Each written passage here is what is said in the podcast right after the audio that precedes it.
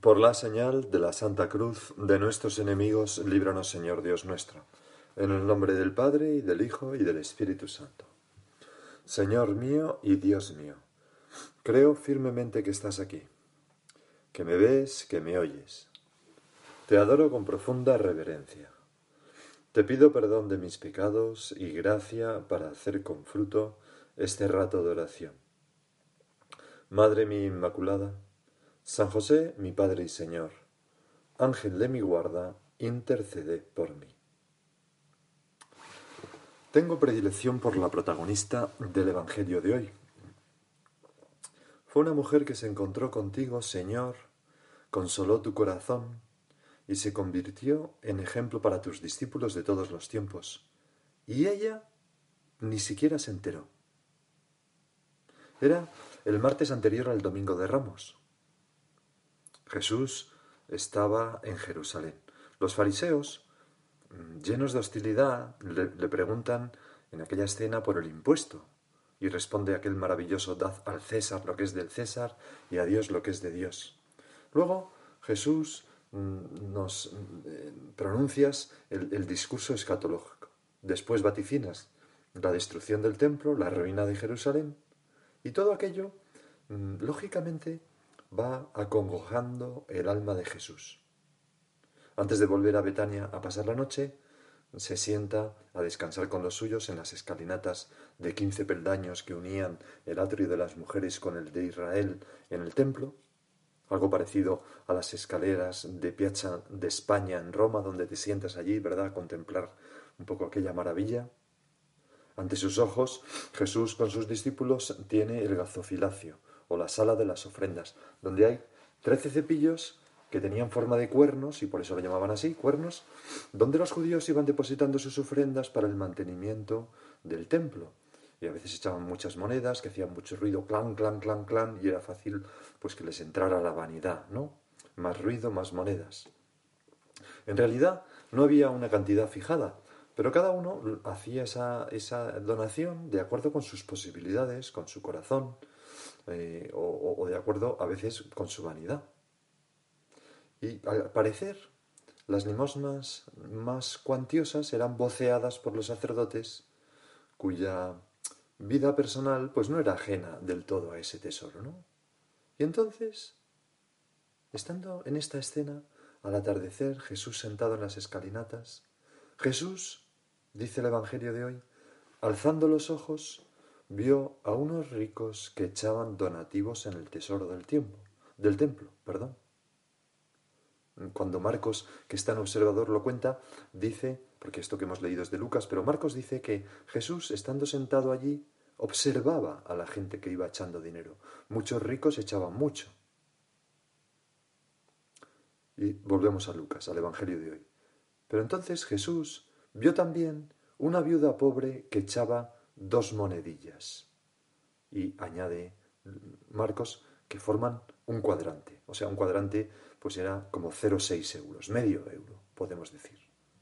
Y Jesús dijo, y añade Marcos, llamando a sus discípulos, es decir, emocionado, alegre, dijo a sus discípulos, en verdad os digo, y esto volvemos al Evangelio de hoy, en verdad os digo que esa viuda pobre ha echado más que todos, porque todos esos han contribuido a los donativos con lo que les sobra, pero ella, que pasa necesidad, necesidad, ha echado todo lo que tenía para vivir.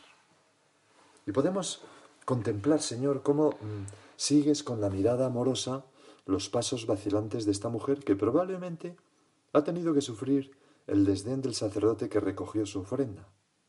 Quizás notó que alguien la miraba y se volvió, Quizás vio sonreírle y afirmar con la cabeza, como diciendo, has hecho una buena obra, yo te he visto.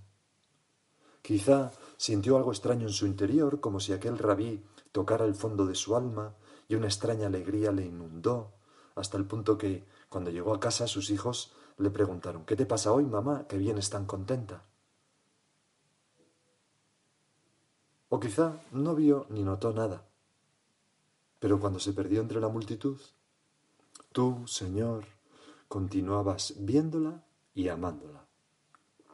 Y detrás de ella observabas esa larguísima cola de hombres y mujeres de todos los tiempos que se han acercado hasta Dios para entregarle lo poco que tienen. Ojalá nosotros estuviéramos también ahí. Dos monedillas.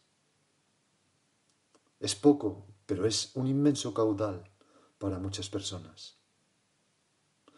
Hay entre esa muchedumbre gente que ha entregado al Señor una cantidad enorme, grandes rebaños de ovejas y camellos, las posibilidades de triunfar en la vida. Han entregado unos hijos, un corazón despedazado, un cuerpo virgen o quizá solo un último suspiro antes de morir. Total, siempre, frente a Dios, frente a ti, Señor, dos monedillas, poca cosa. Pero tú, Señor, te emocionas cada vez que esto ocurre. Necesitas de estas ofrendas nuestras porque te consuelan y, nos miras con amor. Y, cuando, sobre, sobre todo cuando esa pequeña cantidad, sea la que sea, es todo lo que contábamos para vivir.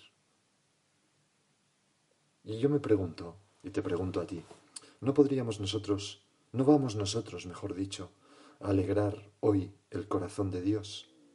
¿No te ilusiona dar al Señor tus dos monedillas, lo que sea que tengas que dar al Señor?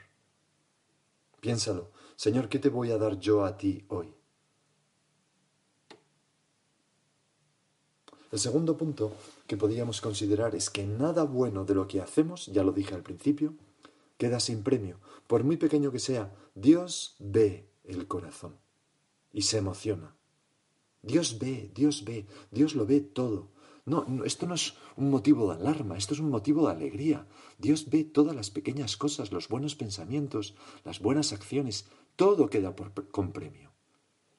Todo, todo será premiado, todo está anotado en, en el libro de nuestra vida. Para eso inventó el cielo, para premiarnos todas esas buenas cosas, hasta la más pequeña acción de amor. En este mundo, pues no hay justicia, pero Dios es justo y por eso existe el cielo.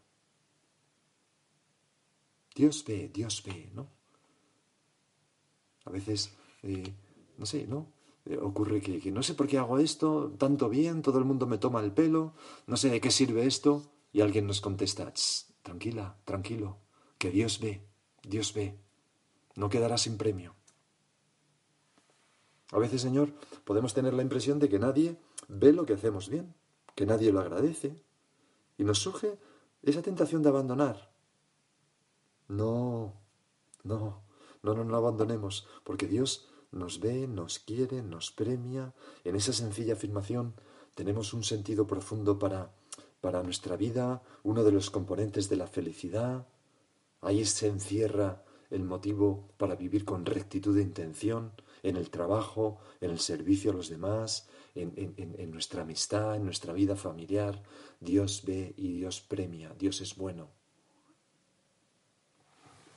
Hace tiempo una chica me mandó una poesía eh, que se llamaba, está inspirada en el pasaje del Evangelio de hoy, y se llamaba la poesía Él me seguía con la mirada. Te la voy a leer. Él me seguía con la mirada, sin yo saberlo. Me conocía por dentro y por fuera. Me vio venir entre muchos con mi paso lento. Muchos me adelantaban, hablaban más fuerte que yo, llenaban el aire con su gesto. Yo venía contando mis monedas, desde casa, caminando, con la mano en mi bolsillo no fuera a perder lo que ya era tuyo. Allí las llevaba agarradas en mi mano para ti. Las traía desde casa porque lo mío es todo de mi rey. Atravesé la esplanada del templo, sorteando animales, niños, carros y fuegos. Subí los escalones lentamente. Me paré a descansar en el de en medio. Entré, dejando pasar a los que salían. Por fin en el templo. Entraba en tu casa. Siempre, al entrar, el alma se me llena de aliento. Miro a lo alto arriba, segura de estar en mi casa del cielo. Mi misión aquel día era entregarme por dentro, dar lo que tenía, no sé mañana con qué me sustento. Solo podía darte, no quedarme con nada dentro. Atravesé el umbral y me dirigí a la cesta. Hoy, aniversario del fallecimiento de mi marido israelita como pocos, por el Señor te lo ofrezco. Seguro que tú me pagas mil veces más por hacer esto. No sabía que me mirabas y conocías mi alma en ese gesto. ¿Por qué me quieres tanto, Nazareno? ¿Por qué me miras en silencio? ¿Por qué en silencio me dices más que nadie con tus versos? Es bien bonita, ¿verdad? Vamos a llenarnos de ilusión, de hacer también una ofrenda. Esto para, para Jesús. Esto, esto, a lo mejor es mi vida, ¿no? Es mi vida para ti, Señor. Esto que me cuesta entregarte para ti, Señor. Y fíjate que aún podemos considerar otra cosa. Y es que Dios necesita de ti y de mí, de nuestra generosidad, aunque de nuestras dos monedillas, aunque sea un poco. Y lo necesita para hacer la redención, para calmar el hambre de Dios y felicidad de las gentes. Quizá tú pienses, pero yo soy poca cosa, no me veo de apóstol, no creo que dependa tanto de mí. Es poco lo que yo puedo dar, no sé nada. Pero da igual, tienes que ser generoso. Si no te das, si no te implicas, si no te pones al servicio de la evangelización, mm, tu vida será baldía. El Papa muchas veces recuerda que el, ejemplo del cerdo y la gallina, ¿no? que montan un restaurante y el, plato estrella es huevos con bacon. Y dice, claro, el cerdo, la gallina colabora, ¿no? poniendo los huevos, pero el, cerdo se, implica, se implica totalmente. Pues nosotros no podemos poner, entregar lo que nos sobra, no para la iglesia, para la evangelización, sino que darnos nosotros.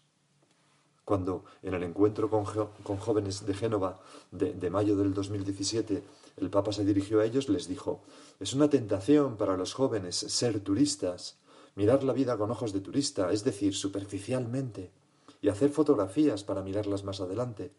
Esto quiere decir que yo no toco la realidad, no miro las cosas que suceden, no miro las cosas como son. La primera cosa que yo respondería a propósito de vuestra transformación es dejar esta actitud de turistas para convertiros en jóvenes con un compromiso serio con la vida en serio. Y nos podemos añadir con, la evangelización. Y aunque sean dos monedillas lo que tú y yo podemos hacer, pero así se hace. En verdad os digo que esa viuda pobre ha echado más que todos, porque todos esos han contribuido a los donativos con lo que les sobra. Pero ella, que pasa necesidad, ha echado todo lo que tenía para vivir.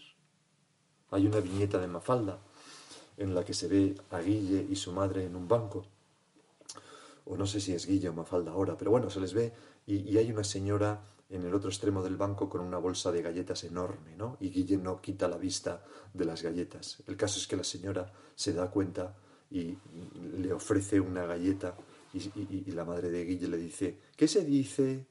Y Guille contesta, rata, porque la caja es enorme y le da solamente una galleta, ¿no? Bueno, rata no, dice roñosa, ¿no? Porque solamente le da uno. Bueno, pues, pues si el Señor, ¿qué le vamos a dar nosotros al Señor? Dos monedillas, pero que sean como esta mujer, todo lo que tenía para vivir. Lo poco que yo tengo, Señor, lo pongo a tu servicio, como hizo nuestra Madre la Virgen.